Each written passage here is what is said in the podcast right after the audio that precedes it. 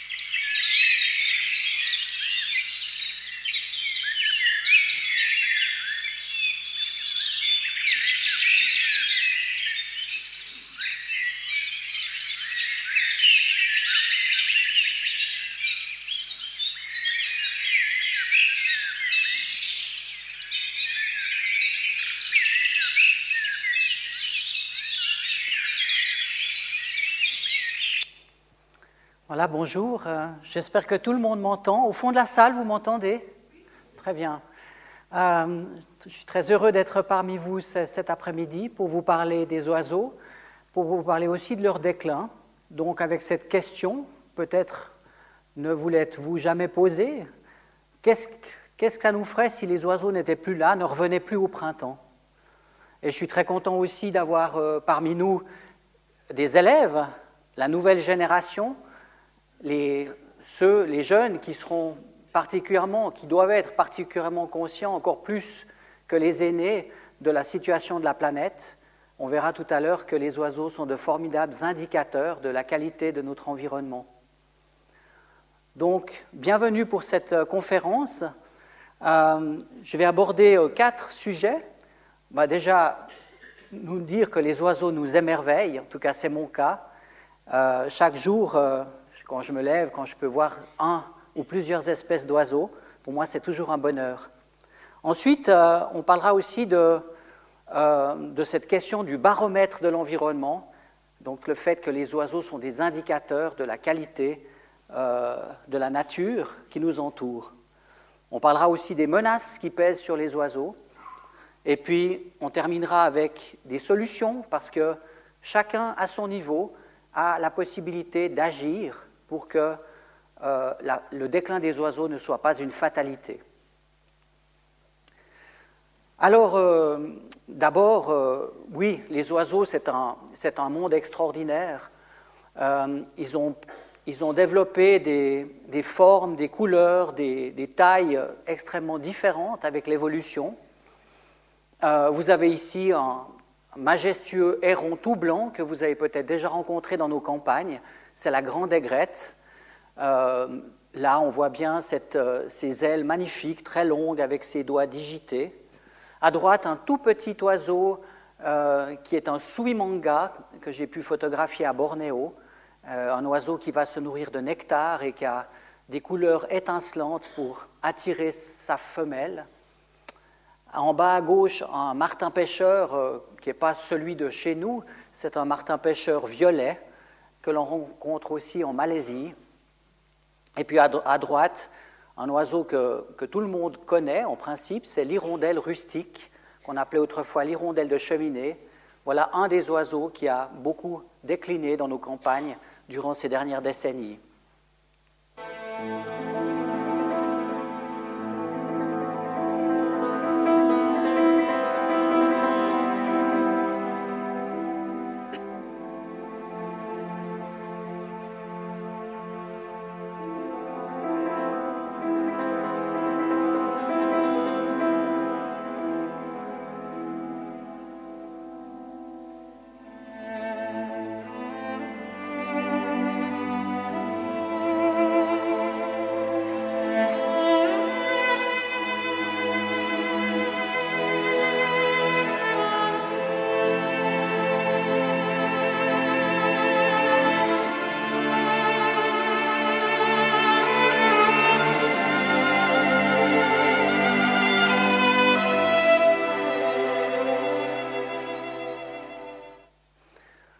Les oiseaux, c'est aussi bien sûr cette capacité extraordinaire à voler, à survoler les, territoires. Euh, ils ne connaissent pas les frontières des humaines. Et euh, la migration des oiseaux est un, des phénomènes les plus extraordinaires que l'on puisse. Euh, enfin, c'est un des phénomènes qui reste encore mystérieux. On a, on a beaucoup découvert depuis un siècle et demi maintenant sur la migration des oiseaux, mais ça reste encore, il reste encore de nombreux mystères de savoir par exemple comment font les oiseaux pour retrouver exactement euh, la ferme pour les hirondelles qui les a vues euh, nicher, euh, ou bien le, petit coin de Roselière pour la rousserolle, comment est-ce qu'elle arrive après 10 000 ou 12 000 kilomètres à retrouver exactement l'endroit exact, le massif de roseaux où elle s'est déjà reproduite. Ça, ça reste encore un mystère, un grand, mystère. Et c'est aussi pour ça que les oiseaux nous émerveillent.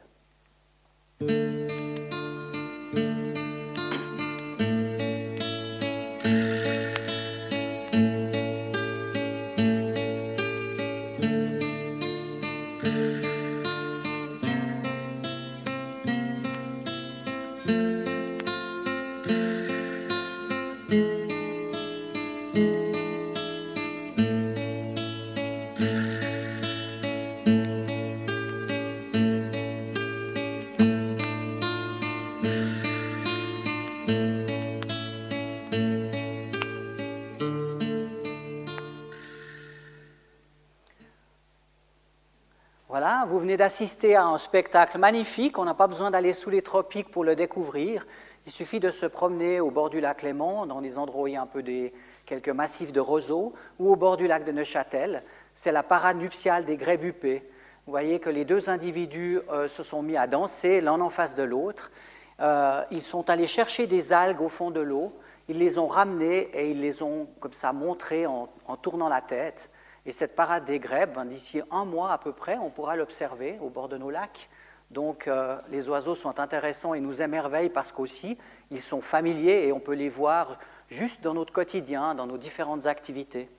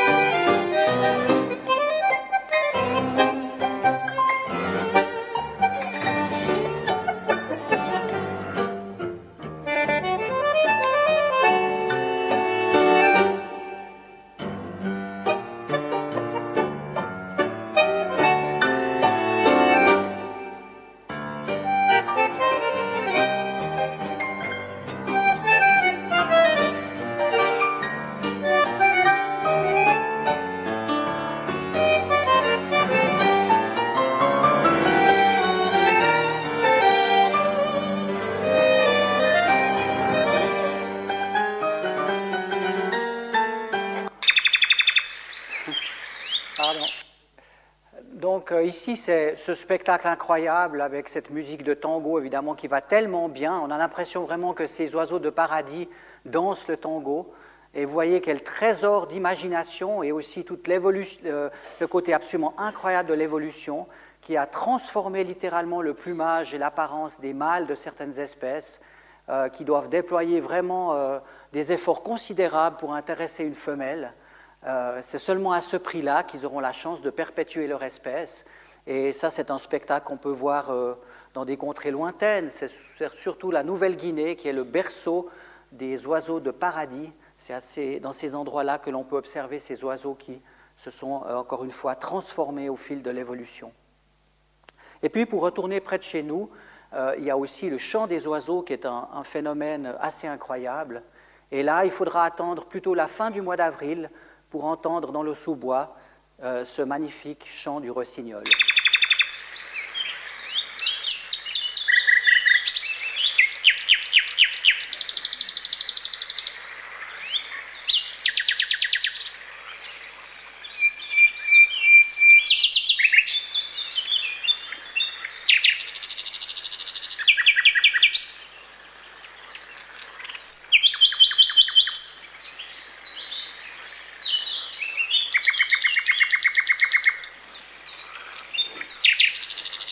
Alors on maintenant aujourd'hui, après de nombreuses études, que le rossignol mâle a deux chants. Il a un chant euh, qui va émettre de nuit, qui est là pour euh, attirer la femelle sur son territoire, puisqu'il va rentrer plus vite de ces quartiers euh, hivernaux d'Afrique.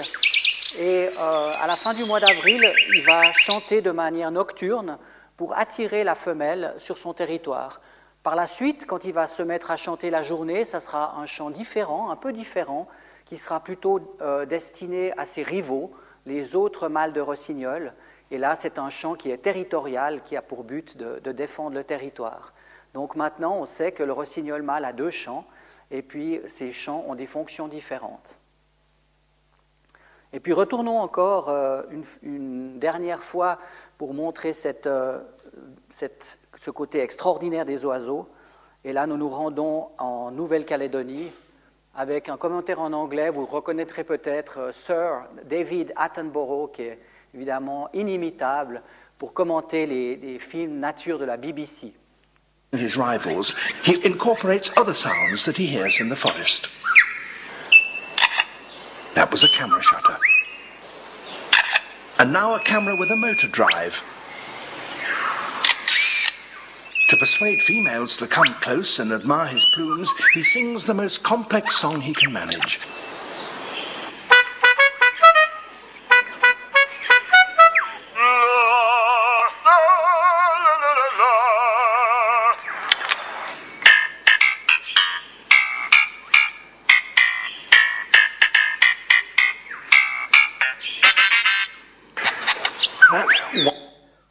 Incroyable, ah, non Euh, Donc là, euh, c'est un oiseau évidemment qui a des talents d'imitateur incroyables et il a incorporé dans son propre chant toute une série d'imitations euh, de, bah, de gens, de chiens, de, différentes euh, situations euh, qu'il a vécues durant sa vie. Et en, Europe aussi, on a des très très bons imitateurs. On a la rousserolle verderolle, par exemple, ou les tourneaux, les tourneaux sansonnets, qui euh, savent parfaitement imiter d'autres espèces. Et on s'est rendu compte aussi en étudiant le chant des oiseaux, en l'étudiant avec des sonagrammes, c'est-à-dire en représentant la fréquence de ces chants, que les mâles qui étaient doués d'imitation, les, Yann Lambiel des oiseaux, si vous voulez, eh bien, ils ont beaucoup plus de succès auprès des femelles, parce que euh, pour la femelle, savoir imiter, ça veut dire que le mâle a probablement est en bonne santé, puisque un langage diversifié demande de l'énergie. C'est un chant qui demande, ses productions euh, sonores demandent beaucoup d'énergie. Et donc, un, oiseau, un mâle qui a cette énergie-là, c'est que probablement il a des très bons gènes à transmettre. Voilà. Euh, les oiseaux sont partout. euh, ils, vivent vraiment dans tous, les, continents, sur tous les continents. Je vous présente ici la mouette ivoire. C'est l'oiseau qui niche le plus au nord de notre planète. Elle, elle niche vraiment dans l'Arctique. C'est un oiseau complètement blanc et qui est, une espèce euh, commensale, en partie commensale de l'ours polaire, c'est-à-dire qu'elle va profiter des, restes euh, alimentaires de l'ours polaire. Et quand l'ours euh, a capturé des phoques ou se nourrit de restes de baleines, eh bien les mouettes vont pouvoir aussi venir à sa suite. Et donc le destin de la mouette ivoire et celui de l'ours polaire sont bien évi- évidemment liés. Et vous savez que ces animaux du Grand Nord sont extrêmement menacés par le réchauffement climatique. À l'inverse, dans l'Antarctique, euh, niche le labe de McCormick, qui est un oiseau euh, marin. Euh, vous, le, voyez ici. C'est un oiseau en partie charognard, mais qui peut aussi capturer des poussins d'autres oiseaux. Et lui, il, niche vraiment dans des, terres vraiment très hostiles, parmi encore plus au sud que les manchots qu'on voit ici sur cette photo. Et puis les oiseaux fréquentent même le désert, les déserts les plus arides. Euh, ici, vous avez euh, sur cette illustration euh, des gangas, qui sont des oiseaux assez proches des pigeons, mais qui sont très spécialisés à vivre dans un, environnement extrêmement aride. Les, oiseaux adultes sont munis de plumes particulières sur le ventre, des plumes qui vont pouvoir stocker de l'eau.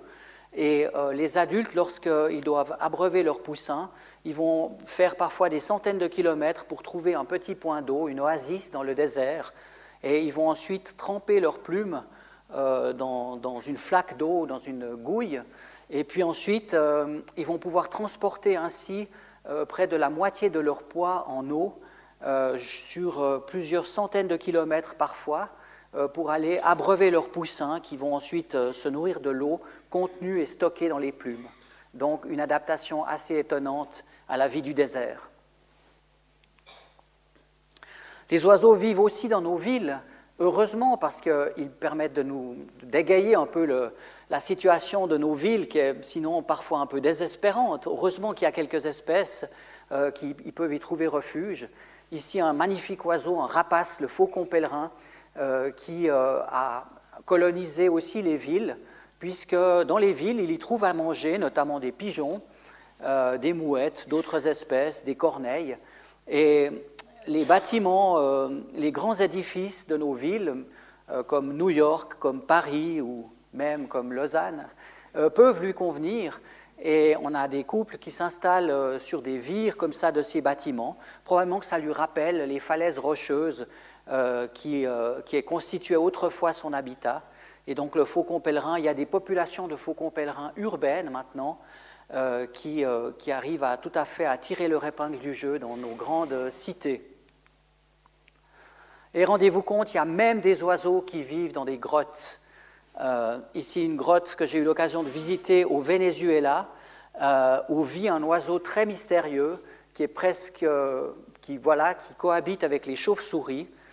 cet oiseau, c'est le guacharo des cavernes, un oiseau qui est complètement nocturne et qui part faire, comme, qui part le soir venu au crépuscule, qui sort de la grotte pour aller chercher des fruits fermentés il se nourrit uniquement de fruits fermentés qu'il va ramener dans son jabot et il va nourrir ses petits avec ses fruits. Et euh, les graines ensuite peuvent germer à l'entrée de la grotte. Euh, donc un oiseau vraiment extrêmement mystérieux qui produit un son aussi très étonnant et très presque lugubre pour qui ne connaît pas cet oiseau. Ensuite, euh, il y a évidemment le monde de la canopée, le monde forestier qui est le domaine des oiseaux par excellence dans ces grandes forêts euh, tropicales, c'est évidemment là qu'on a la plus grande diversité d'espèces d'oiseaux, euh, comme ce magnifique toucan qui vit dans les grands arbres de la forêt du Brésil ou d'autres contrées sud-américaines. les toucans qui sont des grands mangeurs de fruits, mais aussi parfois de, petits oisillons et de d'autres espèces d'oiseaux. Voilà, donc cette diversité des oiseaux, elle s'est développée partout sur la planète. Vous voyez ici une carte qui représente euh, l'index de diversité des oiseaux. Nous avons à peu près 11 000 espèces à ce jour qui ont été dénombrées sur la planète. Donc les oiseaux ont bien tiré leur épingle du jeu puisqu'il y a deux fois plus d'espèces d'oiseaux que de mammifères. Euh, il y a davantage d'espèces d'oiseaux aussi que de batraciens, par exemple. Parmi les vertébrés, c'est seulement les, poissons qui sont plus nombreux, avec à peu près 32 000 espèces répertoriées. Donc, euh, plus c'est rouge sur la carte et plus la diversité d'espèces est importante. Vous remarquez bien entendu que sans surprise, c'est dans les endroits, euh, disons, tropicaux, entre les tropiques, autour de l'équateur, qu'on a le plus d'espèces d'oiseaux. Si vous voulez voir le plus de diversité, il faudra vous rendre dans des pays comme la Colombie, l'Équateur, le Pérou euh, ou l'Indonésie. C'est là que vous allez rencontrer le plus d'espèces d'oiseaux, à peu près 1500 à 2000 espèces d'oiseaux. Pour donner un ordre d'idée, la Suisse en héberge à peu près 400, euh, dont 250 espèces, 230 espèces qui nichent régulièrement dans notre pays. C'est quand même pas mal pour un petit pays euh, au cœur de l'Europe. Alors, euh, on va voir maintenant que les oiseaux sont de fantastiques baromètres de notre environnement. Sur ces deux images, quel est, dans quel paysage pensez-vous qu'il y a le plus d'espèces d'oiseaux? À gauche, j'ai entendu euh, oui, à gauche. Oui, vous avez raison. Euh, c'est évidemment un ce sont deux paysages qui sont des paysages cultivés, mais avec une, euh, voyez, une grande différence au niveau de leur structure. À droite, vous avez un paysage relativement monotone. C'est un paysage, c'est une photo qui a été prise dans le Gros de Vaud.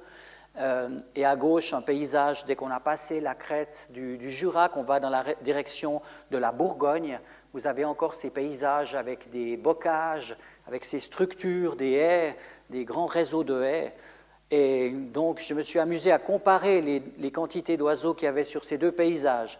Donc ici, vous avez trois espèces qui se, reproduisent sur cette image, et dans l'image de gauche, vous en avez 29. Donc, euh, c'est une grande différence. Et vous voyez donc, euh, finalement, en, en dénombrant les oiseaux sur un territoire, on arrive à savoir si ce territoire est diversifié, si la nature y est riche, ou au contraire si elle est pauvre. Si on fait le même exercice en forêt, là vous allez me dire aussi quelle est la forêt qui vous semble la plus attractive pour les oiseaux. À droite, oui, à droite on a une belle forêt de chênes avec un, un sous-bois, avec différentes strates de végétation. Et à gauche, on a en fait une monoculture, une plantation de conifères, comme elle se faisait autrefois. Ça se fait plus, ça se fait plus, heureusement, ça se fait plus comme ça aujourd'hui, mais dans les années 50, on a planté énormément de conifères, y compris sur le plateau. C'était en fait euh, à peu près l'équivalent d'un champ de maïs rapporté à la forêt. On ne peut pas vraiment appeler ça une forêt, c'est une plantation d'une seule espèce d'arbre. Eh bien, euh, on retrouve nos trois espèces nicheuses seulement pour euh, cette forêt. Et dans la forêt de droite, on a plus de 30 espèces qui se reproduisent.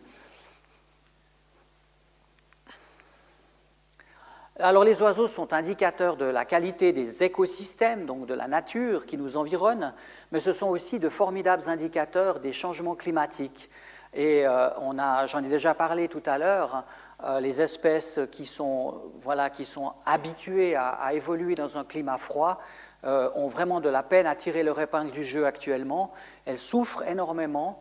Voilà, comme l'ours polaire, comme ces espèces qui ont besoin d'étendues très froides.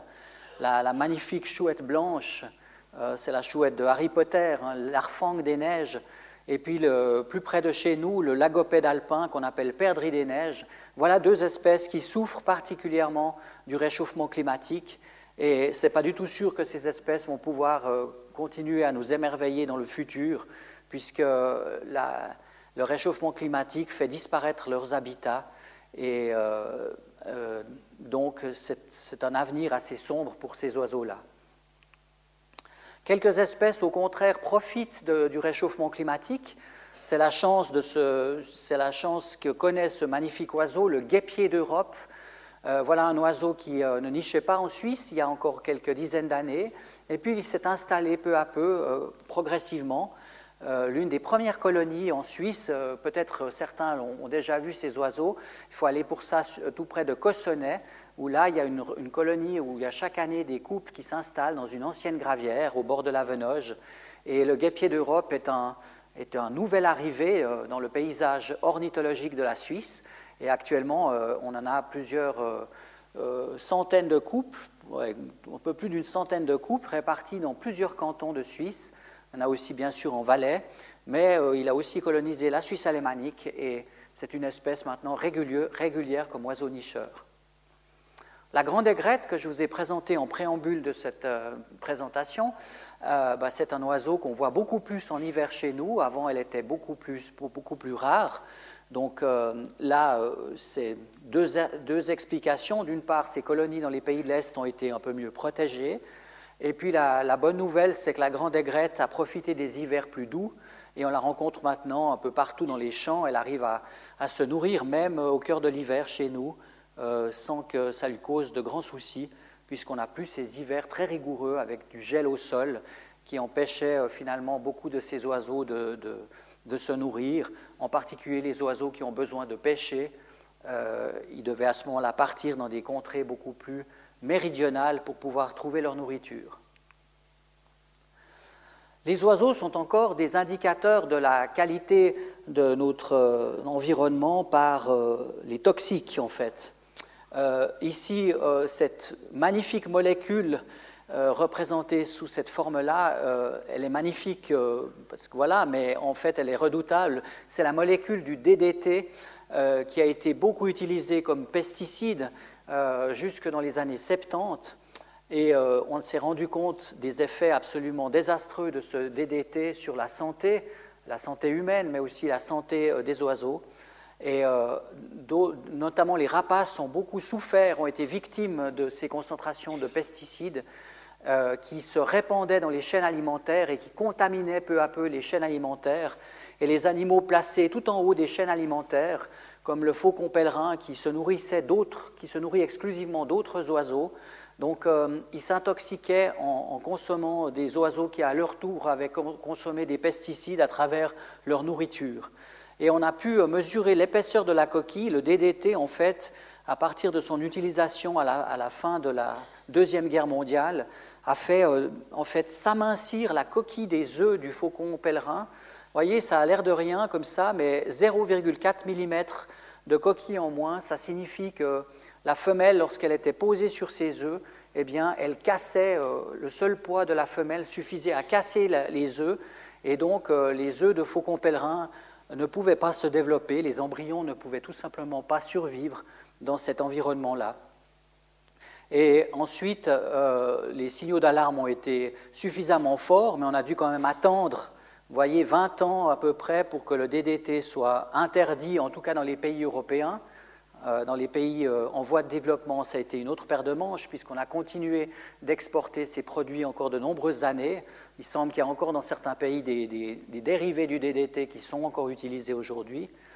Et donc, les oiseaux peuvent être vraiment aussi qualifiés, ou certains oiseaux en tout cas, de véritables indicateurs de, de, des toxiques. ce qui nous alarme davantage aujourd'hui, c'est les nouvelles générations de pesticides euh, ils ont un terme euh, assez barbare, ce sont les néonicotinoïdes. C'est une famille de pesticides dont on enrobe en fait les graines, les semences. Donc, euh, au lieu de pulvériser le produit sur les cultures, eh bien, ces produits sont, sont en fait intégrés à la plante elle-même. Donc, ce sont les mêmes fabricants, enfin, les mêmes euh, multinationales qui fabriquent et le pesticide et qui délivrent les semences aux agriculteurs, qui sont en fait euh, pieds et poings liés, puisque euh, on, leur vend en fait les deux. Et, le résultat de ces néonicotinoïdes, on nous a dit bien sûr que ce sont des produits extrêmement sûrs, on a fait nos tests, pas de problème. Et on s'est rendu compte au fil des années que ces produits étaient à la base du déclin massif des insectes euh, des abeilles, bien entendu, mais aussi de tous les autres insectes. Euh, et sans les insectes, eh bien évidemment, les oiseaux ne peuvent pas survivre, puisqu'il faut retenir que la plupart, je dis bien, une, ouais, c'est vraiment une grande majorité de nos petits oiseaux chanteurs, euh, eh bien ces oiseaux nourrissent leurs petits avec des, des insectes. Donc sans les insectes, ces oiseaux ne peuvent tout simplement pas survivre. Et euh, c'est évidemment, il y a évidemment des conséquences très graves aussi pour notre euh, propre santé et notre propre alimentation, puisqu'il euh, faut le rappeler que nous dépendons largement des insectes pollinisateurs, des abeilles, mais aussi d'autres insectes qui pollinisent nos cultures. À peu près 75% de nos cultures, nos fruits et nos légumes dépendent directement de la pollinisation. Donc sans les insectes, je ne pense pas que nous pourrons survivre très longtemps. Donc euh, le constat est quand même assez sévère. On a à peu près un oiseau sur huit sur la planète qui est menacé de disparition. Euh, et on va voir maintenant les causes de ces menaces. Euh, ici, c'est donc sur les 11 000 espèces connues, il y en a 1469 actuellement qui sont globalement menacées, donc qui font partie de ce qu'on appelle les listes rouges. Euh, les listes rouges sont établies par l'Union internationale de la conservation de la nature, qui travaille étroitement avec BirdLife euh, International pour le domaine des oiseaux et pour euh, essayer de, savoir quel est le statut de ces différentes espèces. Ce que je précise aussi, c'est qu'on ne connaît pas la situation pour toutes les espèces d'oiseaux. Donc ici, c'est seulement les oiseaux dont on connaît le statut et donc, sur euh, à peu près 1500, on peut retenir à peu près 1500 sont globalement menacés. Et puis, vous avez ces pastilles qui donnent l'importance des menaces. Euh, donc, tout en haut, c'est l'agriculture avec les différents problèmes liés à l'agriculture. Ensuite, on a l'exploitation forestière, on a les espèces invasives, donc les espèces qui menacent les chats, les rats qui sont introduits dans beaucoup de deals, qui menacent toute une série d'espèces endémiques. Il y a la chasse et le piégeage, les changements climatiques, euh, l'urbanisation également. Euh, voilà les causes principales au niveau mondial du déclin des oiseaux. Et puis, c'est intéressant de faire le parallèle en Suisse. Quelles sont les causes essentielles en Suisse? Eh bien, on retrouve l'agriculture qui est trop intensive. Euh, il y a les changements climatiques qui vont menacer évidemment les espèces qui vivent dans les Alpes en particulier. Donc, j'ai parlé tout à l'heure du lagopède alpin. On a l'urbanisation, on continue euh, pratiquement de bétonner, d'asphalter un mètre carré de sol par seconde en Suisse. Et puis, il y a une cause qui est moins importante au niveau mondial, mais qui est quand même assez significative en Suisse, c'est les dérangements d'origine humaine. On est un petit pays extrêmement peuplé, avec peu de zones protégées, et euh, la pression humaine, euh, la civilisation des loisirs, euh, joue son rôle et, menace quand même la survie d'un certain nombre d'espèces. Euh, nos réserves sont un peu des mouchoirs de poche et on cherche aussi à, pouvoir les utiliser pour euh, toute une série d'activités, notamment de loisirs. Donc voilà en Suisse ces quatre éléments qui sont, je dirais, les principaux, les trois premiers étant les, les, les, plus, importants, pour, pour, expliquer en fait que, que, les oiseaux en Suisse sont aussi victimes et se portent mal. Donc là, je vous ai mis aussi un, graphique qui vous montre la situation des oiseaux par rapport à d'autres groupes faunistiques ou floristiques. Donc les oiseaux se portent mal, mais vous voyez qu'il y a encore d'autres groupes, d'autres groupes de plantes et d'animaux qui sont encore moins bien lotis. ce, qui est, ce, qui est, extrêmement les, espèces très menacées, eh bien, ce sont un certain nombre de plantes, des reptiles, les amphibiens, puisqu'on a ici la proportion d'espèces menacées qui atteint pratiquement un tiers. Et puis on a des plantes, des conifères, euh, euh, les cicades qui sont des conifères euh, primitifs qui sont aussi fortement menacés, puisque sur les 300 espèces connues, on a plus de 40% qui sont globalement menacées.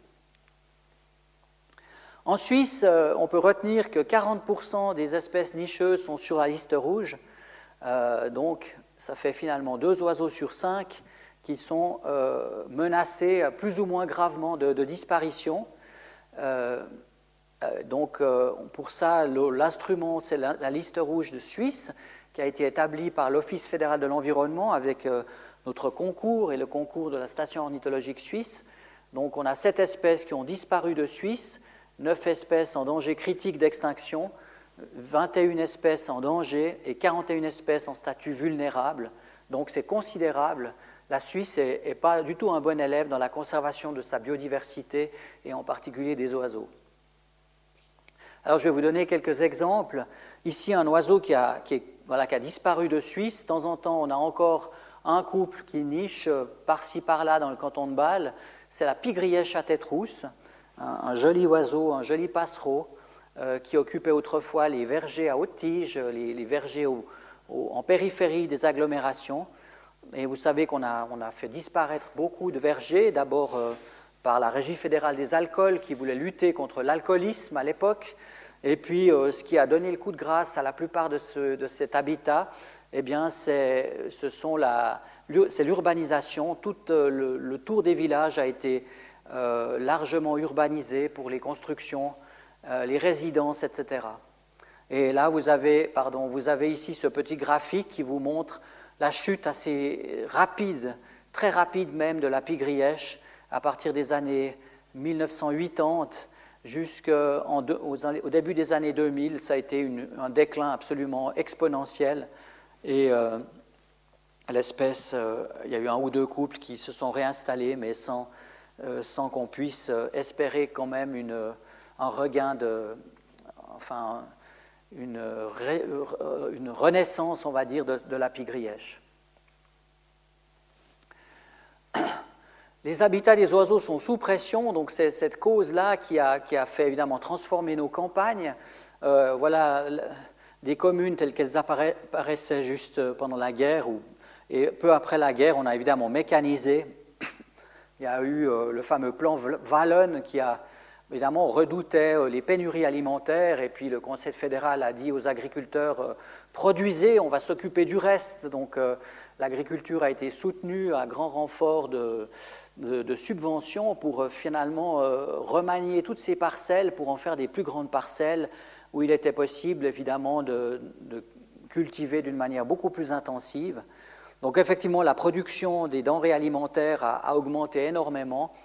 Euh, ce qu'on n'a pas mesuré, c'est que, évidemment, tout ça, c'est, fait aux dépens de la nature et des, espèces animales et végétales qui, vivaient dans ces territoires euh, cultivés.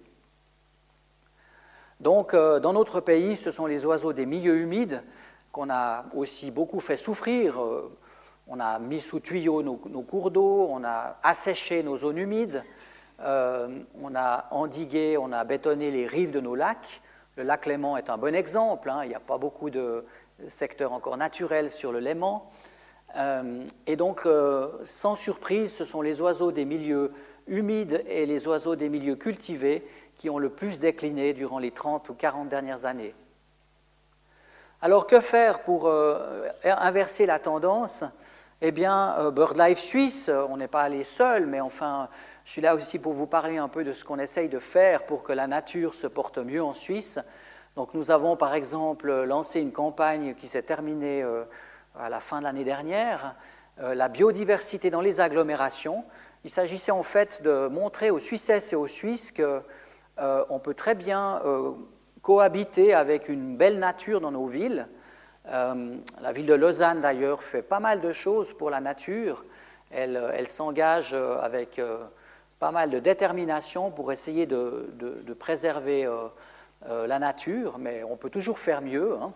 Et nous, en fait, on est là aussi pour aiguillonner les communes, les cantons, pour dire euh, la biodiversité peut être compatible avec la nature, mais il faut un peu changer notre regard et notre approche, et puis se dire que euh, les arbres sont très importants, la nature est très importante, non seulement pour la, biodiversité et les oiseaux, mais aussi pour notre qualité de vie et, et pour, euh, pour, essayer de lutter contre les îlots de chaleur causés par nos agglomérations. dans une agglomération bétonnée, euh, il y fait à peu près deux fois plus chaud que dans un endroit riche en espaces verts. Donc c'est absolument précieux pour notre propre survie euh, dans le futur de garder autant d'espaces verts que possible et des espaces verts de qualité. Vous voyez ici, euh, ce n'est pas du gazon ras, vous voyez ici un exemple qui montre des prairies fleuries qui peuvent parfaitement aussi coïncider avec des espaces plus tondus où on a d'autres, une différenciation en fait des surfaces. Et puis, euh, il s'agit de s'engager aussi au niveau politique. Euh, la Suisse, euh, on l'a dit, est, à la traîne pour la préservation de sa biodiversité. le Conseil fédéral, toutes ces dernières années, n'a pas fait grand-chose, il faut le dire. Notre Parlement a plutôt fait pression pour essayer d'affaiblir encore les lois qui protègent notre nature. Et BirdLife Suisse s'est engagé pour essayer d'inverser cette tendance. Et devant un peu l'inaction fédérale, eh bien, nous avons euh, élaboré avec euh, d'autres acteurs de la société civile un plan d'action biodiversité euh, qui comprend en fait 26 mesures qui permettent de remplir à peu près les exigences que le Conseil fédéral s'était lui-même assignées afin de protéger la biodiversité. Donc la stratégie biodiversité suisse du, Conseil fédéral était bonne au niveau des objectifs, mais dès qu'il s'est agi d'avoir des mesures un peu plus contraignantes et ambitieuses, euh, là, c'était une autre paire de manches. Et ce document, ben, si vous êtes intéressé par ce thème de la biodiversité, vous pouvez le consulter. Euh, c'est un document euh, technique, mais avec un résumé de ces 26 mesures qui vous permettent de comprendre comment on pourrait arriver à faire beaucoup mieux pour conserver cette diversité biologique, qui nous rend évidemment des services inestimables. Ensuite, euh, notre agriculture est, trop intensive, donc on peut aussi essayer de s'engager pour euh, euh, favoriser une agriculture plus proche de la nature. On, est sur un, bon chemin parce que les agriculteurs bio sont de plus en plus nombreux, mais on a des grandes différences entre les cantons. Dans le canton de Vaud, c'est encore une très petite minorité des agriculteurs qui cultivent selon les principes de la nature. Euh, et euh, on voit que différentes études ont montré qu'une agriculture, une culture biologique avait une incidence positive sur euh, la biodiversité. On voit ici que sur neuf études, il y en a sept où on a eu davantage d'oiseaux qui ont été dénombrés dans, des cultures, cultivées sur le principe de la biodynamie ou de la, culture biologique, et seulement deux où il n'y a pas eu de différence constatée. Et puis, euh, pour ça, on a établi aussi des espèces prioritaires. Euh, il y a 50 espèces d'oiseaux euh, qui sont considérées comme étant prioritaires pour une conservation ciblée.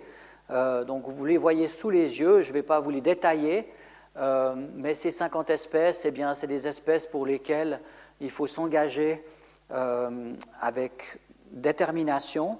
Donc, les cantons sont, tenus de, si voilà, le canton de Vaud abrite plusieurs de ces espèces et il est par exemple chargé de prendre des mesures pour favoriser ces espèces-là, euh, et c'est grâce, s'il prend ces mesures qu'il reçoit de l'argent de la Confédération. Et donc ce programme a été établi par BirdLife Suisse et la station ornithologique suisse. Euh, donc il y a des espèces forestières, des espèces des milieux cultivés, des espèces qui vivent dans les marais ou au bord des lacs, des espèces des milieux cultivés, j'en ai parlé, et puis aussi des espèces de montagne. Et pour ça, ben, on a établi des plans d'action, en fait des espèces de catalogues de mesures qu'il s'agit de prendre pour euh, protéger ces espèces. On en a établi toute une série. on a évidemment loin des 50 espèces qu'on a pu publier. pour les autres, pour un certain nombre d'autres espèces, on, sait ce qu'il faut faire, donc ça ne sera pas forcément nécessaire de faire encore de, de procéder à des nouvelles publications. Puis pour d'autres, on ne sait pas encore quelles sont les causes du déclin, donc il faut des investigations supplémentaires euh, pour nous aider à y voir plus clair. Donc euh, pour aider les oiseaux et d'une manière générale la biodiversité, une protection de la nature moderne implique trois niveaux d'action. Il faut essayer de protéger tous les habitats euh, sur la surface entière du, territoire, partout où il y a des biotopes importants. Il faut protéger aussi les sites qui sont les plus précieux, notamment les réserves, hein, les réserves naturelles. Et puis ensuite prendre des mesures spéciales pour des espèces qui en ont le plus besoin, qui sont le plus exigeantes. Et c'est en combinant ces trois, séries de mesures et en reliant en fait les habitats entre eux qu'on peut espérer inverser la tendance.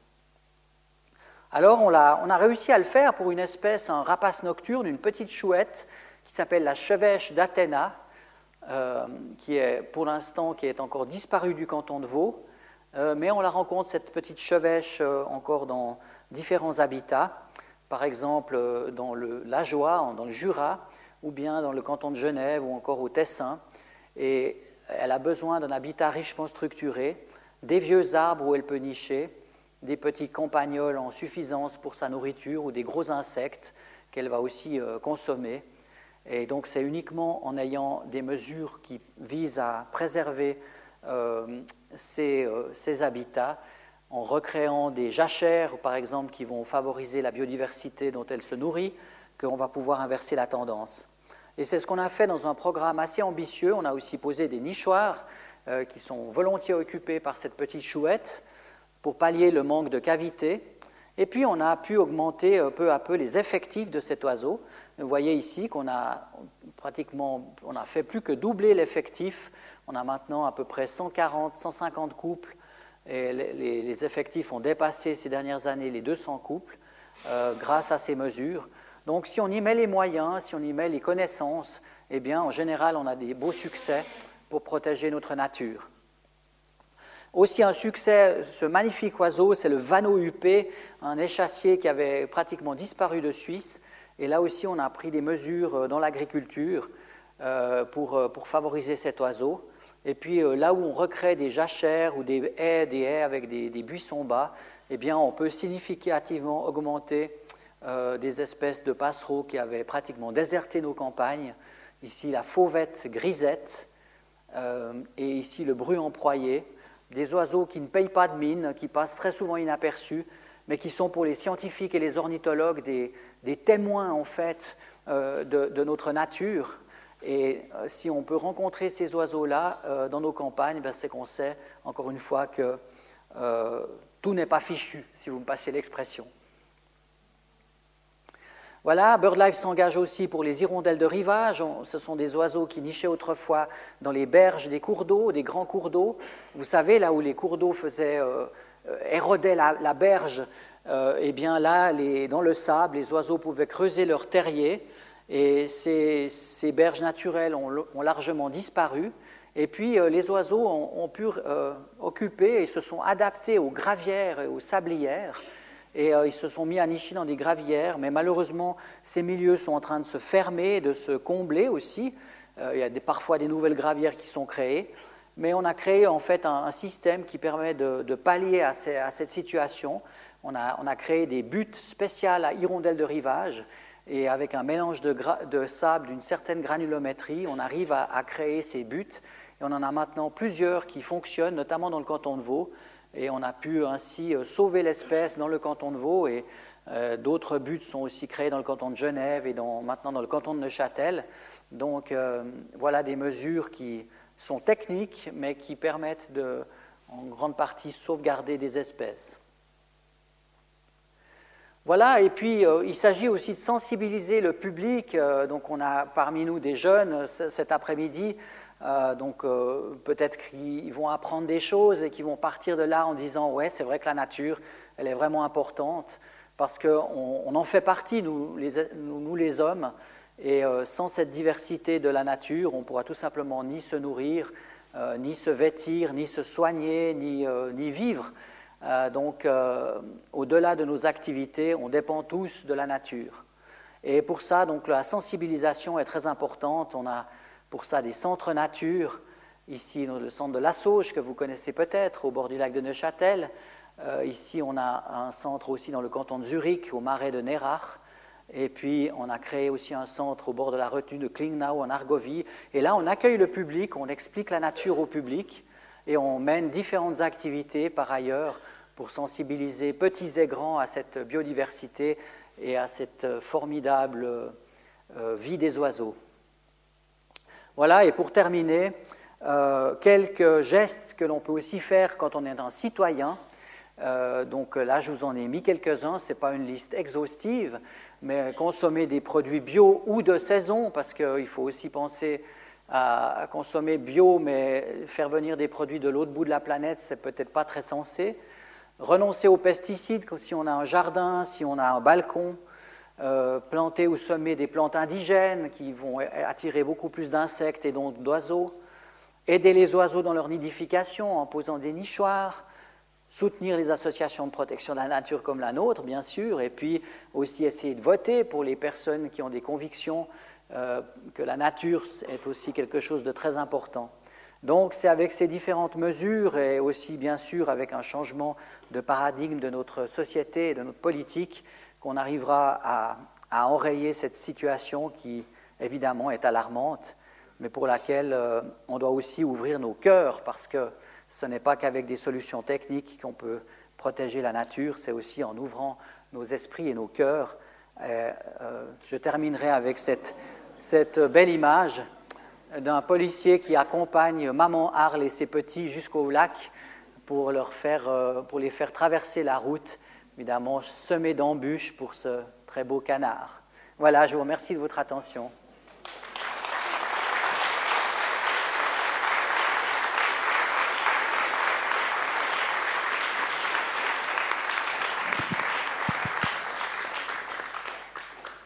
Merci beaucoup, Monsieur Turian, pour ce riche exposé et puis pour nous avoir fait voyager et, connaître euh, plein d'espèces qu'on ne connaissait pas, on ne connaissait pas leurs habitudes, leurs particularités. Merci beaucoup.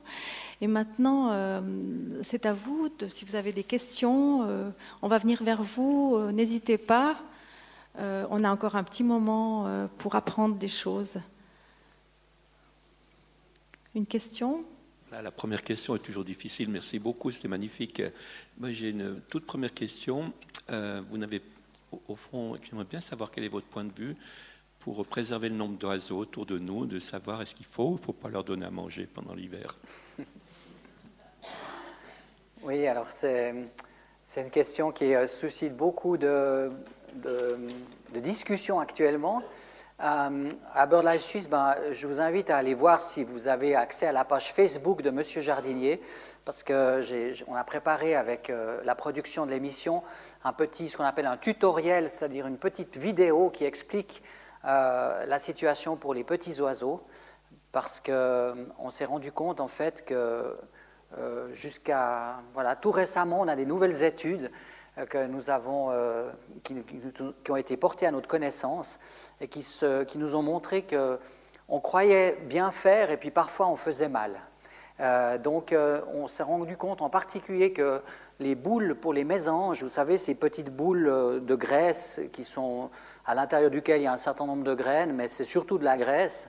Ces, petits, ces boules de graisse qui sont en fait euh, euh, comme ça emballées dans un, petit filet qu'on suspend, eh bien euh, ça, il faut renoncer maintenant à, nourrir les mésanges avec ces, avec ces boules, parce que cette graisse, on s'est rendu compte qu'elle était...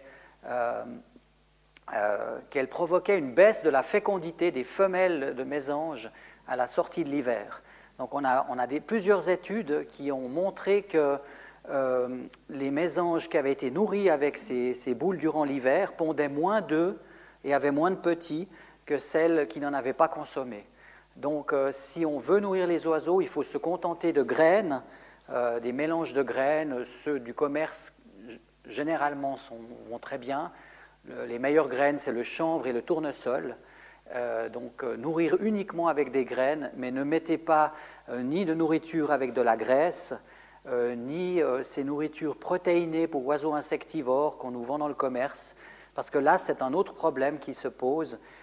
Ces, ces, nourritures à, base d'insectes lyophilisés vont être trop riches en protéines et l'oiseau, le rouge-gorge par exemple, qui va consommer cette nourriture pendant l'hiver, va tout d'un coup, son métabolisme va changer parce qu'il va penser que c'est le printemps. Son corps va lui dire c'est le printemps et il va se mettre euh, à peut-être à chanter ou à, entrer en période de reproduction alors que c'est beaucoup trop tôt. donc, euh, vous voyez, on, croit des fois bien faire et, et, ce n'est pas le cas. Donc, euh, nourrir avec, précaution, avec prudence, ne faut pas oublier nettoyer régulièrement les mangeoires parce que des maladies euh, assez sérieuses peuvent être transmises d'un oiseau à l'autre.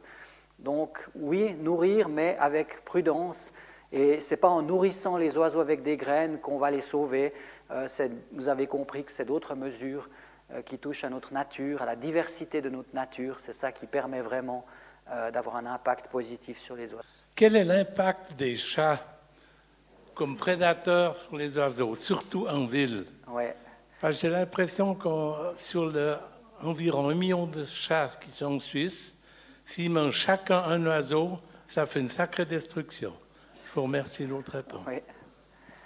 Oui. Alors euh, c'est sûr, que, sûr que les chats ont un impact considérable sur euh, la biodiversité, pas seulement sur les oiseaux, ils consomment énormément de petits mammifères, ils consomment des, libellules, des papillons, des lézards. Des, voilà, les, lézards souffrent énormément de la présence des chats dans les près des agglomérations. Donc ça a un impact considérable. C'est même 1,8 million de chats maintenant qui, semble-t-il, vivent en Suisse. Euh, donc euh, c'est un, sujet épineux. Euh, voilà, nous, on essaye de... On n'a pas encore de vraies solutions. voilà, peut-être des solutions vont venir pour essayer de, les, colliers, ça marche pas très bien. Hein. ces petits colliers avec un grelot qu'on met au cou du chat, parce que le chat arrive à ne pas le faire sonner, et puis quand il sonne, c'est déjà trop tard. Il, est déjà, il a déjà capturé l'oiseau. Donc euh, les colliers ne marchent pas bien. Euh, la meilleure solution, c'est quand il y a la, période des naissances des petits oiseaux, c'est de garder son chat à l'intérieur. Et puis quand même essayer de, limiter aussi le nombre de chats. Je dirais, que c'est nécessaire d'avoir trois ou quatre chats euh, par ménage? Je pense qu'il y a aussi une question de proportion.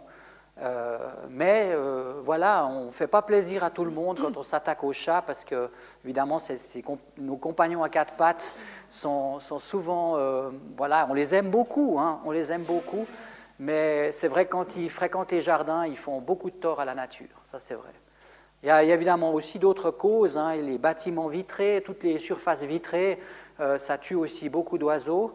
Euh, les éoliennes, on parle maintenant des, éoliennes, c'est aussi un, souci lorsque ces éoliennes sont, installées dans des, paysages euh, où il y a des oiseaux rares. Donc toutes ces, causes supplémentaires, euh, l'éclairage nocturne exagéré, tout ça contribue aussi à, faire souffrir nos amis à plumes.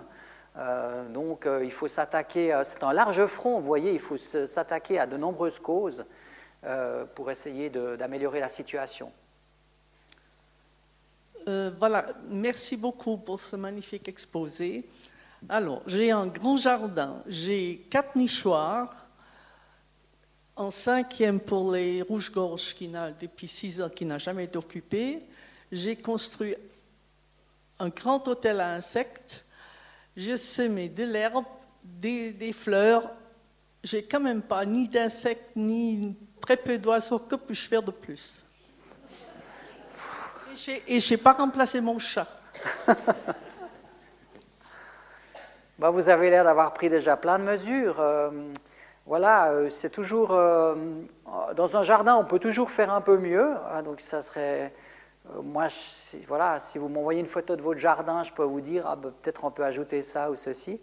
après, il faut aussi convaincre ses voisins pour essayer d'avoir. Parce que un jardin, c'est une chose, mais si on a un petit jardin, évidemment, on ne peut pas non plus avoir une diversité incroyable d'oiseaux. Il faut essayer de convaincre son ses voisins que peut-être ce n'est pas nécessaire d'avoir que du gazon sur l'ensemble de sa pelouse, qu'on peut peut-être mettre autre chose que des laurels. On peut planter peut-être des arbustes, quelques arbustes indigènes qui vont apporter des petits fruits en automne, euh, qui vont permettre aux oiseaux de se nourrir. Euh, voilà, c'est aussi un travail de conviction pour que voilà, de plus en plus de jardins soient euh, favorables et attractifs pour, euh, pour les oiseaux. Donc c'est c'est vrai que les jardins, ça représente à peu près 10%, presque 10% jardins et parcs de notre territoire national, donc ce n'est pas négligeable. Mais bravo, madame, vous faites déjà plein de choses. Merci beaucoup pour votre euh, conférence. Euh, Aujourd'hui, dans mon jardin, j'ai un tout, petit jardin, mais j'avais déjà des rouges hum, queues qui prenaient des petits brindilles par-ci par-là pour faire des nids. Ce n'est pas déjà un peu trop tôt, quand même? Oui, alors c'est très très tôt, c'est très tôt. C'est vrai qu'on a un hiver particulièrement doux, encore une fois. Euh, les rouges-queues, normalement, euh, déjà, ils quittent la Suisse, la plupart quittent la Suisse, mais on en voit de plus en plus qui passent l'hiver parce qu'ils n'ont plus besoin de partir en migration. Et euh, c'est vrai qu'une construction de nid de rouge-queue au mois de janvier, euh, c'est quelque chose d'assez inédit. Donc, euh, à ma connaissance, euh, ça n'arrive. euh, pour moi, c'est un des premiers cas que, dont j'entends parler. Donc, euh, évidemment, c'est trop tôt pour lui parce qu'il ne va pas pouvoir encore euh, élever ses petits en février. Ce serait beaucoup trop tôt. Février, parfois un mois, on a des, retours de froid. Euh, donc, un, rouge-queue norm- normalement constitué ne devrait pas commencer à nicher avant le mois de mars et même plutôt à la fin du mois de mars, parce qu'il aura besoin de nourrir de milliers d'insectes pour nourrir ses petits. Mais qu'est-ce qui va Je se passer conforme. Je, ah, je voulais Alors c'est aussi le problème du réchauffement climatique. Si je, je- je vais juste euh, terminer mon explication parce que euh, un certain nombre d'oiseaux ont tendance à revenir plus tôt. Par contre, les insectes, euh, le pic des insectes ne, ne coïncide pas forcément avec, ce- avec ce- cette arrivée plus précoce des oiseaux. Donc on se rend compte qu'on a un certain nombre de décalages qui existent entre euh, entre l'arrivée des oiseaux, leur reproduction, et puis le pic de nourriture qui, euh, qui doit être là au bon moment. Normalement, un, oiseau, une mésange bleue, elle, pond ses œufs, et comment elle, comment elle le sait, on n'en sait rien. Mais la naissance des petites mésanges est normalement programmée pour coïncider avec le pic de la saison des petites chenilles. Vous savez, ces petites chenilles vertes qu'on voit parfois pendre des arbres, et ben ça, c'est une nourriture de choix pour beaucoup d'oiseaux, dont les mésanges. Et, et ces petites chenilles servent de nourriture à nos mésanges. Et si les, pe- si les mésanges commencent à nicher deux semaines avant, puis que les, les chenilles, elles, ont continué de, de sortir, d'éclore de leurs euh, petits œufs euh, un peu plus tard, eh ben, il y aura un décalage. Et c'est ce qu'on constate dans certains nichoirs où on a des, familles entières de jeunes mésanges qui sont mortes de faim parce que les adultes n'arrivent pas à leur donner assez à manger. Donc euh, vous voyez que c'est, compliqué hein, pour arriver à ce que euh, ces changements climatiques qui nous impactent et qui impactent aussi la nature, qu'on arrive à, à- voilà, à ce que ça, ça fonctionne. Beaucoup de gens pensent, ah, mais si, si le climat se réchauffe, ça va être plutôt bien pour les, pour les oiseaux qui mangent des insectes, mais ce n'est pas du tout aussi simple. Je voulais juste vous dire que j'ai aussi vu un rouge-queue ce matin. Ouais. Et j'ai vu au moins 30-40 mésanges, pas toutes en même temps, mais euh, il y avait des, des, des bleus, des noirs, c'était magnifique. Super. J'ai dit. Merci, madame. On parle beaucoup de renaturation des cours d'eau actuellement.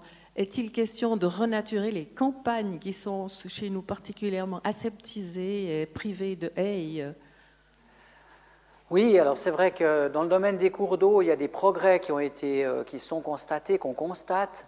Euh, il y a de l'argent aussi. Il y a maintenant la loi sur la protection des eaux qui a été modifiée, ce qui fait que on, on a- on essaie de corriger les erreurs du passé. Avant, on- mettait les ruisseaux sous tuyaux, on les, faisait, euh, on les canalisait en, se disant qu'on va comme ça euh, empêcher les inondations, mais en fait, on, on s'est rendu compte que c'était exactement l'inverse. On avait des inondations beaucoup plus catastrophiques. Et donc la mesure maintenant de redonner de la place à nos cours d'eau permet euh, d'une part de mieux protéger les biens et les personnes des inondations, mais aussi de redonner cet espace de nature à, ces cours d'eau. Donc euh, là, on est sur la bonne voie. Encore que si vous vous baladez, vous voyez, c'est plutôt des petits tronçons. Hein. on n'est pas encore à, laisser euh, vraiment divaguer nos grands cours d'eau. On est encore loin de là parce qu'il y a évidemment toute une série de convoitises autour des terrains qui, doivent être affectés à ça. S'agissant de nos campagnes, je déplore comme vous ces, ces campagnes aseptisées. Euh, on, voit qu'on a, euh, il y a quand même euh, des milliards de francs qui sont, qui sont alloués à l'agriculture suisse pour qu'elle fasse davantage pour la nature, mais on se rend compte que la qualité des surfaces, de ce qu'on appelle des surfaces de promotion de la biodiversité, eh bien, la qualité de ces surfaces n'est pas suffisante pour que l'on revoie nos oiseaux. donc il faut que la qualité soit là, il faut que les insectes reviennent. Euh, parce qu'on peut créer des habitats, mais s'ils ne sont pas colonisés par les insectes, eh bien, les oiseaux ne suivent pas. Donc on a un décalage entre, euh, entre l'agriculteur, qu'on nous vend comme très écologique en Suisse, et la réalité du terrain, où effectivement on n'a par exemple pas du tout suffisamment de haies, de petites haies, de bosquets, etc. Euh, et, là, il y a encore des efforts considérables à faire avec les agriculteurs. Enfin voilà, on doit tous tirer à la même corde. On a des projets exemplaires dans certaines régions du pays, mais quand on se balade, on ne voit pas encore vraiment cette diversité. Ça, c'est juste. Donc voilà, il y a encore du pain sur la planche et on espère que de plus en plus d'agriculteurs vont aussi euh, être conscients de, de de ces paysages-là. J'ai eu l'occasion hier déjà de penser à votre conférence d'aujourd'hui à son titre, parce que je me suis retrouvée en forêt dans la glane fribourgeoise vers 11h, euh, fin de matinée, un peu avant la pluie, et je n'entendais aucun oiseau. Et je dois dire que j'ai trouvé ça angoissant. Est-ce que c'est normal? Voilà, et euh, ça dépend aussi des conditions. Les, oiseaux, euh, j'en ai parlé, j'ai dit dans mon exposé que euh, chanter, ça leur demande beaucoup d'énergie. Donc, ils vont chanter pas à mauvais escient. Ils vont chanter quand euh, ils n'ont ils ont pas de micro, mais ils vont, ils vont éviter de chanter s'il y a du vent, s'il fait mauvais temps. Et donc, euh, ils chantent normalement lorsqu'il y a des bonnes conditions. Donc, quand il y a du vent ou de la bise, ça c'est le pire, et ça c'est assez logique de ne pas entendre d'oiseaux. Après, c'est vrai que moi, je constate aussi depuis tout gamin, j'observe les oiseaux, et j'ai constaté aussi euh, que, notamment dans les campagnes, on avait beaucoup moins d'oiseaux qui chantaient. Euh, et, ça, on peut faire l'exercice quand on, peut traverser des, cultures, euh, des champs, etc., notamment dans le Gros de Vaud, en entendant juste de temps en temps une corneille, voilà, qui, qui elle s'est habituée à l'homme, c'est pas elle qui est menacée. Et puis ça, c'est là peut-être une, une, alouette alors qu'il y en avait 10 ou 15 autrefois. Donc euh, les quantités de ces oiseaux communs ont beaucoup diminué. Les hirondelles, les alouettes, euh, tous ces oiseaux très communs ont, beaucoup chuté. En forêt, c'est plus nuancé parce que euh, les, données scientifiques nous montrent que les merles, les mésanges n'ont pas tellement diminué. On a même certaines espèces qui ont progressé. Donc la forêt, les oiseaux forestiers se portent plutôt pas mal, on va dire. Et les oiseaux des champs et des, milieux humides, eux, ont, beaucoup décliné. Donc euh, on voit qu'il y a des différences. Mais, c'est vrai que ça doit nous préoccuper. Et, ce printemps silencieux qui était en fait déjà euh, énoncé par Rachel Carson, c'est une écologiste avant l'heure qui euh, travaillait à l'Agence pour l'environnement aux États-Unis. C'est elle qui a alarmé sur les pesticides, la, montée en puissance des pesticides comme le DDT. Et puis elle, a prêché longtemps dans le désert. Et puis euh, euh, voilà, elle, maintenant, la, comment dire, ce qui, est, c'est un peu amer, mais bah, c'est l'agence que vient de fermer euh, l'administration Trump aux États-Unis, parce que cette agence, effectivement, mettait le doigt où ça faisait mal, et puis a, pris quand même des mesures pour essayer d'enrayer la perte de biodiversité aux États-Unis. Donc, Rachel Carson était vraiment une des, précurseurs et, son livre, c'est Le silence des oiseaux. Hein. donc c'est vrai que euh, on pensait que c'était peut-être de la fiction à l'époque, mais aujourd'hui, c'est pas forcément de la fiction de penser que on ait, peut-être un, silence des oiseaux dans le futur si on n'agit si pas. Une petite question, peut-être un peu difficile, c'est ici. Ah, vous êtes là, oui. Euh, au fil des années, les gens aiment bien voir des oiseaux exotiques. On a une belle démonstration d'oiseaux exotiques. Et maintenant, au cours de la dernière décennie, les voyagistes ornithologues ont décuplé au fil des années, Costa Rica, etc. Donc, et on utilise des avions. Alors, quel est, est-ce qu'il faut euh, proposer des voyages plutôt en Europe ou plutôt dans les destinations exotiques type euh, Costa Rica et autres Oui. Oui, oui, alors euh, moi je suis bien placé pour vous répondre puisque j'organise aussi moi-même des, voyages euh, naturalistes et ornithologiques un peu partout sur la planète. Alors j'en organise de plus en plus sans l'avion, en utilisant d'autres modes de locomotion, mais c'est vrai que c'est difficile d'aller au Costa Rica en, bateau, il faut beaucoup de temps devant soi.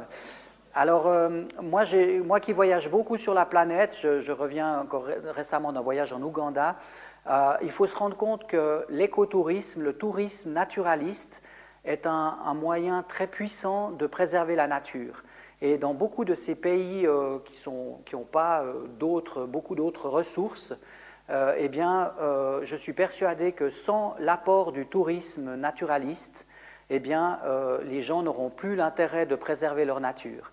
Et quand on visite ces parcs nationaux, en choisissant bien entendu les bons, hébergements, les bons endroits, eh bien, on amène euh, clairement des devises dans le pays, on fait vivre aussi toute une série de personnes qui participent, euh, qui travaillent dans le tourisme, euh, dans les hébergements, dans les parcs nationaux, des rangers, des guides. On forme, on aide aussi à former des guides de qualité, et, et ça c'est extrêmement bénéfique. Et, euh, si, le tourisme venait à disparaître, ou si on se disait ne prenons surtout plus l'avion, euh, eh bien, euh, moi je suis persuadé que le Serengeti, que l'Amazonie, c'est déjà en partie le cas, mais que les grands joyaux de la nature, les, les, grands espaces naturels de ces pays seraient tout simplement exploités pour l'agriculture, pour l'urbanisation, pour l'industrie.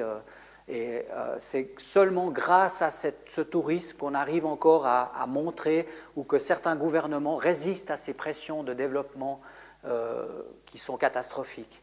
Donc, euh, je dirais oui à un tourisme de qualité dans ces régions-là.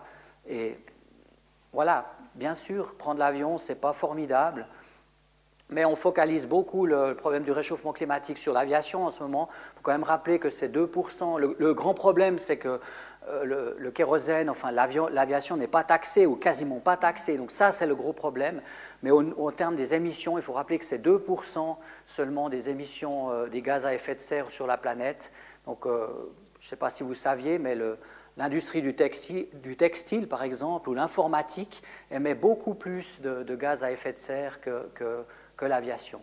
Donc, vous voyez, c'est, je dirais, une réponse un peu nuancée, mais évidemment, les petits trajets, essayons de les faire euh, en train ou, en car. Enfin, on a d'autres moyens que de voyager avec, euh, avec l'avion pour aller euh, dans le nord de la France ou, ou même dans les, en Autriche.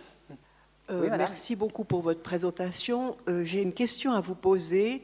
J'habite un quartier urbain où pendant des années on entendait au printemps, en été, le magnifique chant du merle. Et euh, en 2019, il n'y en a plus du tout. On m'a dit que les merles étaient malades. Est-ce que c'est exact?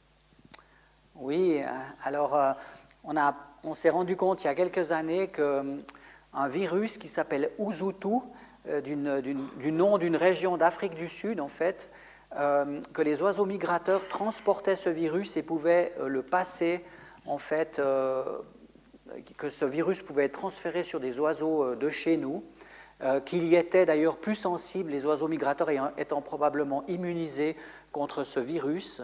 Et on a eu des hécatombes de merles, notamment en Tchéquie, euh, en Allemagne, et on a eu quand même un certain nombre de merles en Suisse victimes de ce virus. des oiseaux qui ont été trouvés morts et analysés. C'est seulement évidemment la pointe de l'iceberg parce que probablement peu de gens ont pensé à faire analyser des, des merles qui trouvaient morts dans leur jardin. Donc euh, les populations de merles sont très sujettes à ce, virus et probablement que ça explique une partie des baisses d'effectifs de merles dans certaines localités ou dans certaines régions. Mais point d'interrogation. je ne peux pas non plus vous garantir que c'est le virus qui a affecté les merles de votre quartier. Peut-être qu'il y a aussi eu des chats ou d'autres causes. Hein. Voilà. Mais enfin, ça montre bien l'importance de suivre aussi les populations de ces oiseaux courants, ne pas s'intéresser qu'aux oiseaux rares, parce que ces oiseaux courants sont des baromètres, et même les moineaux, par exemple, sont en train de diminuer fortement dans nos villes. Et voilà, donc 40% euh, de déclin des moineaux en l'espace de 30 ou 40 ans dans des villes comme Londres ou Berlin, euh, c'est extrêmement préoccupant. C'est qu'il y a quelque chose qui cloche dans notre environnement. Si même le moineau, euh, le piaf, qui, était, qui est le symbole de, l'adaptation à l'homme, même si, lui-même a des problèmes, c'est qu'il euh, y a vraiment quelque chose qui, cloche dans notre environnement. Euh, est-ce qu'il n'y a pas un problème, surtout dans les villes, avec les espaces verts autour des bâtiments ou de jardins privés avec les jardiniers, qui commencent à couper tout en septembre pour pas avoir de feuilles qui tombent, fruits ou pas fruits, les jardins les pépiniéristes vendent des euh, arbustes pour les fruits en automne, pour les euh, oiseaux, mais eux coupent tout, rasent tout en septembre, c'est clair, avec tous les trucs électriques, c'est facile. S'ils devaient tout tailler avec une cicatrice à la main, ça ne se passe pas beaucoup comme ça. Il y a beaucoup trop de jardiniers, soi-disant jardiniers, qui ne connaissent pas la différence entre les différents arbustes et on coupe tout comme si on est à Versailles. Est-ce qu'en ville, là, il n'y a pas un grand problème parce que tout est propre, il n'y a plus d'insectes, il n'y a plus de fruits pour les oiseaux et voilà. Oui, oui, euh, vous avez raison, madame. C'est un des problèmes majeurs en Suisse, c'est cette manie du propre en ordre. Hein, on, est, on, est, Peut-être ça, ça, a des côtés positifs que les, Suisses sont bien ordonnés, etc. Mais pour la nature, c'est une catastrophe.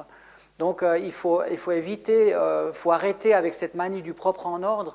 Peut-être c'est bien d'avoir un petit coin de pelouse bien tondu juste pour mettre sa chaise longue devant son, sa maison, mais laissons une partie, euh, laissons une petite partie beaucoup plus sauvage et la formation aussi de tous les métiers qui ont une interface avec la nature, dont les jardiniers, mais c'est aussi les comment dire, les, concierges, tous les gestionnaires des espaces verts. Donc c'est une des 26 mesures de notre plan d'action, c'est améliorer la formation dans ces domaines-là, parce que beaucoup de gens n'ont aucune idée de, euh, de ce qu'il y a à faire. Donc euh, ils agissent pour faire le mieux propre en ordre.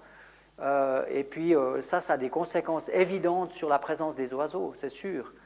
Donc c'est aussi important que de plus en plus de gens arrêtent de protester quand les, quand euh, il y a une herbe qui dépasse du, sol. Quoi.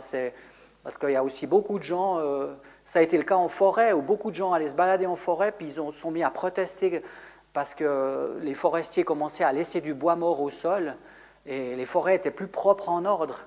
Et le bois mort au sol, il va favoriser les pics, parce que les pics vont trouver plus de nourriture. Donc on a besoin d'une nature plus sauvage et moins propre en ordre. Et ça, ça passe bien sûr par une formation des acteurs et elle est actuellement absolument insuffisante pour, euh, euh, pour euh, atteindre les objectifs. Tout à fait. Est-ce qu'il y a une certaine forme d'hibernation par, les oiseaux qui fait que, quand on se promène trois jours dans, une forêt, il n'y a pas de bruit, puis si on met trois jours de soleil, le quatrième, on entend du bruit Est-ce qu'ils dorment? Qu'est-ce qui se passe pour qu'on entende les oiseaux plus après trois jours de soleil qu'autrement Non, alors euh, les, oiseaux ne sont pas capables d'hibernation. Euh, ils sont capables de, torpeur ou de micro-sieste. Euh, on sait que les martinets, par exemple, arrivent à, dormir en vol, puisqu'ils ne se posent jamais, sauf pour nicher. ils arrivent donc à faire des micro-siestes et ils sont capables aussi, les petits martinets, de, de, moments de torpeur. S'il commence à faire froid, les petits dans les nids arrivent à baisser leur rythme cardiaque, leur métabolisme, et à avoir moins besoin de nourriture pendant une semaine ou dix jours, en attendant qu'il y ait de nouveau euh, suffisamment, fasse de nouveau suffisamment chaud pour que leurs parents arrivent à capturer des mouches. Euh, donc les colibris aussi sont capables de, pendant la nuit, rentrer en, torpeur pour économiser leur énergie. Mais les oiseaux de chez nous, ils restent actifs tout l'hiver. Euh, ils ne vont, pas, vont pas du tout hiberner. Simplement, comme on l'a dit tout à l'heure, euh, lorsqu'il fait beau temps, lorsque le printemps arrive, euh, ils sont programmés pour se mettre progressivement à chanter. Chaque espèce a son propre cycle biologique qui est dépendant largement de la photopériode. Donc maintenant, les jours sont en train de rallonger. Donc vous avez déjà constaté, dès qu'il fait doux, qu'on a les mésanges qui se mettent à chanter, les rouges-gorges aussi. Euh, dans, un mois, on aura les premiers, on aura les merles qui vont se mettre aussi davantage à chanter.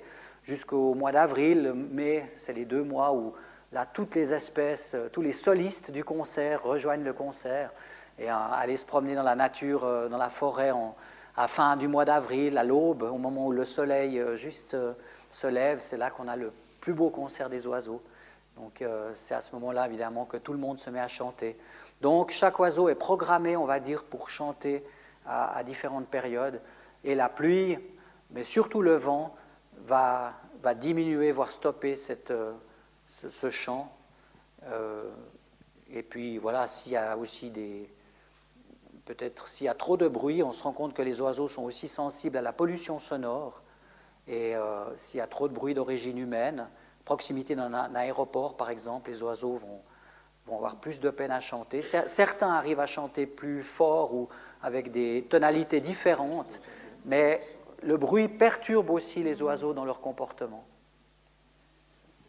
Encore une question? Oui, j'ai encore une question, elle est, un petit peu naïve, mais vous avez parlé tout à l'heure d'oiseaux qui étaient des, des, oiseaux qui vivaient ici à l'année, puis brusquement, changement climatique, ils vont migrer. Euh, comment ça se passe euh, du, point de vue des mécanismes qui leur permettent de choisir leur lieu de destination et d'arriver au bon endroit? Ça, serait une, présentation à elle seule de parler de la migration des oiseaux. C'est un phénomène euh, extrêmement intéressant et, complexe. Mais en, quelques mots, les oiseaux, en fait, il y a deux mécanismes. Il y a un mécanisme de programmation, donc inné, qui va dire à l'oiseau dans quelle direction partir. Et puis, euh, il y a un mécanisme qui est lié un peu plus à un apprentissage avec l'effet d'avoir déjà voyagé une fois, euh, qui va leur permettre de, pouvoir corriger éventuellement la trajectoire s'ils sont déportés par une tempête, par exemple. Donc, euh, voilà, c'est ça qui permet aux oiseaux d'aller toujours au même endroit, mais en même temps y avoir une certaine plasticité du phénomène de la migration. Et voilà, des oiseaux qui ont été par exemple déportés euh, en Angleterre se sont mis à très bien survivre. C'est le cas de fauvettes à tête noire qui, depuis l'Allemagne, ont été probablement déportés une fois. Ces oiseaux ont très bien survécu parce que dans le sud de l'Angleterre, il y fait plus chaud, tout aussi chaud parfois qu'en Espagne. Et du coup, euh, les oiseaux sont revenus nicher en Espagne, et puis les générations suivantes, en, Allemagne, et puis les, générations suivantes sont reparties hiverner en Angleterre. C'est comme ça que la migration, en fait, évolue aussi au gré des changements climatiques. Une dernière peut-être, parce qu'on approche de la fin. Euh, qu'en est-il euh, Oui, c'est la question que j'allais poser. Qu'en est-il de l'extrême abondance de, de cormorans sur le Léman? Euh, c'est un bienfait, un signe de déséquilibre? Oui. Alors c'est vrai que euh, on n'est pas euh, toujours sur la même longueur d'onde que les pêcheurs, qui, voient évidemment avec un, très mauvais œil l'arrivée des, cormorans. Il faut rappeler juste en deux mots que le cormoran est arrivé en 2001, donc en provenance des pays du Nord. Depuis, c'est vrai que sa population d'oiseaux nicheurs a augmenté assez rapidement en Suisse. Euh, les oiseaux hivernants qui viennent du nord, eux, sont restés assez stables. Euh, et puis, bah, bien sûr que les cormorans mangent des poissons. Donc, pour moi, plutôt, ça reflète plutôt le fait qu'on a beaucoup de poissons dans nos lacs. On a actuellement maintenant un plafonnement du nombre de coupes nicheurs euh, qui traduit peut-être une diminution des poissons, non pas parce que les, dans la nature, hein, une espèce élimine pas une autre. Hein, c'est si les poissons se mettaient à diminuer fortement, ou les poissons, on va dire, qui intéressent les pêcheurs, qui ne sont pas forcément les mêmes que les cormorans, euh, si ces poissons se mettaient à diminuer, effectivement, les cormorans diminueraient aussi, puisqu'ils ont besoin de, manger des poissons. Donc c'est un fait d'un équilibre entre proie et prédateur dans la nature. Donc ceci étant dit, euh, euh, on c'est ni un c'est bienfait ni un, mal que les cormorans soient là. c'est simplement une, réalité qui fait que, à notre sens, pour l'instant, le cormoran est de toute façon une espèce chassable. Il y en a quand même à peu près 2000 qui sont tirés chaque année. Simplement, euh, nous, notre position, c'est qu'il n'y a pas de raison euh, d'intervenir dans des colonies, puisque les pêcheurs demandent qu'on détruise les colonies de cormorans qui sont dans les réserves naturelles. Pour nous, c'est pas, je dirais qu'il n'y a pas de, de preuve que les cormorans sont à, l'origine de certaines années de baisse euh, de pêche, de, la, baisse de, de la pêche commerciale. On a eu des très bonnes années de la pêche professionnelle, aussi bien dans le Léman que dans le lac de Neuchâtel ces dernières années, alors qu'il y avait déjà des, centaines de couples de cormorans. Maintenant, on a, une période de disette de la pêche, effectivement, mais euh, pour nous, on n'a pas la preuve que le cormoran est responsable de ça. Je pense qu'il y a d'autres éléments qui influencent les populations de poissons, et nous, de notre côté, on aimerait en savoir un peu plus avant d'accuser le cormoran de, tous les mots. Donc voilà un peu notre position. Bien sûr qu'on n'est pas toujours d'accord avec les pêcheurs, mais on se rejoint avec les pêcheurs sur l'importance de préserver aussi nos cours d'eau et de renaturer nos cours d'eau. Et je pense qu'il faut aussi, faut se rappeler aussi que les poissons mangent des insectes, donc il faut aussi qu'il y ait davantage d'insectes à manger pour non seulement les oiseaux, mais aussi pour les poissons. Il y a encore une dernière question quelle est l'incidence des incendies, euh, Australie et autres, sur les oiseaux? Alors oui, c'est vrai qu'on a eu cette immense catastrophe en Australie. à peu près deux fois, la surface de la Suisse est partie en cendres. Euh, donc des incendies de, cette ampleur ont évidemment des incidences sur la biodiversité. Euh, c'est surtout les, espèces peu mobiles qui, sont victimes. Donc les oiseaux ne sont pas les principales victimes, c'est plutôt les, les tortues, les, batraciens, les, insectes énormément, les, koalas en Australie, euh, les kangourous. Ça, c'est surtout ces animaux-là qui ont beaucoup souffert de. Et on parle d'un milliard d'animaux qui ont été euh, tués, euh, uniquement les, animaux, les vertébrés, hein, qui ont été tués par ces incendies. Donc c'est considérable. Les oiseaux, certainement, certains ont, péri, ceux qui avaient des nids. Euh, je ne sais pas exactement si dans cette partie-là, s'il y avait la nidification qui était en route, mais un certain nombre d'espèces devaient nicher. Donc toutes celles qui avaient des nids, évidemment, elles ont, elles ont disparu. Euh, les nids ont été, ont été euh, brûlés. mais probablement que les oiseaux ne sont pas les, les plus à plaindre dans, dans cette histoire. Merci. Je me demandais si un des jeunes ne voulait pas s'exprimer sur cette euh, conférence ou bien s'il avait une question Non? Oui euh, vous l'avez dit, le, mot c'est changement de paradigme et j'ai l'impression qu'il faut vraiment euh, passer outre 300 ans d'histoire où on a mis les libertés individuelles humaines tout en haut hein, et puis les libertés collectives du vivant loin derrière. Les exemples de ces personnes qui ont une petite maison individuelle, c'est très bien, mais si on avait des habitats collectifs, hein, c'est encore beaucoup mieux. Hein. donc on voit ici tous les paradoxes, la voiture, ma petite piscine, la pensée individuelle, je pense c'est très bien. Mais il faut agir. Euh, en gros, euh, est-ce que vous agissez au niveau politique pour que le vivant obtienne une personnalité juridique, hein, des, droits du vivant, comme ça fait en, Équateur, en Colombie? Je pense qu'on a beaucoup à apprendre de ces peuples dits primitifs. Oui, euh, c'est vrai. On, parle de, vous connaissez le tribunal pénal international qui, qui, en fait, juge les crimes de guerre, les crimes contre l'humanité. On pourrait aussi imaginer, en développement, d'avoir des, la notion d'écocide, c'est-à-dire de, pouvoir euh, pénaliser, euh, de punir en fait les, grandes entreprises ou les gouvernements qui, saccagent la planète, quoi, parce que euh, c'est vrai que c'est insupportable de voir les agressions que, subit, la planète et que subissent aussi par contre-coup les populations qui vivent de la nature. et, ça, c'est vrai que c'est un, grand débat de, pouvoir ouvrir ce champ-là de, la juridiction, d'ouvrir les, problèmes écologiques euh, au titre de, voilà, des, de possibilités d'intervention juridique. Mais c'est vrai que ça, on va, je pense qu'on va, on devrait y venir, on devrait y venir, et, euh, encore une fois important de, se rappeler euh, qu'on fait tous partie de cette nature et qu'on dépend absolument de ces ressources. Et une des choses évidemment qui nous fait souci, c'est la démographie, parce qu'on parle maintenant d'une planète à 10 milliards euh, d'êtres humains. Euh, c'est vrai que, euh, que, va-t-il rester de la nature dans cette, dans cette perspective-là? C'est, des grands défis, c'est des défis absolument gigantesques. Merci beaucoup pour ce, cet exposé riche et cette discussion très riche aussi.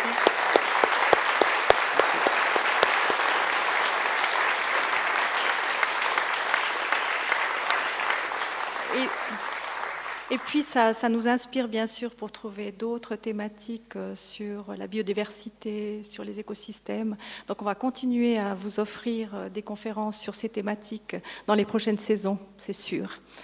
Euh, en attendant la semaine prochaine, le 3 février, donc dans une semaine, on, est dans tout à fait autre chose, dans un tout à fait autre sujet. Donc on va continuer dans la série euh, ces peurs qui nous assaillent. Sauf erreur, c'est le quatrième volet, euh, lundi prochain, avec M.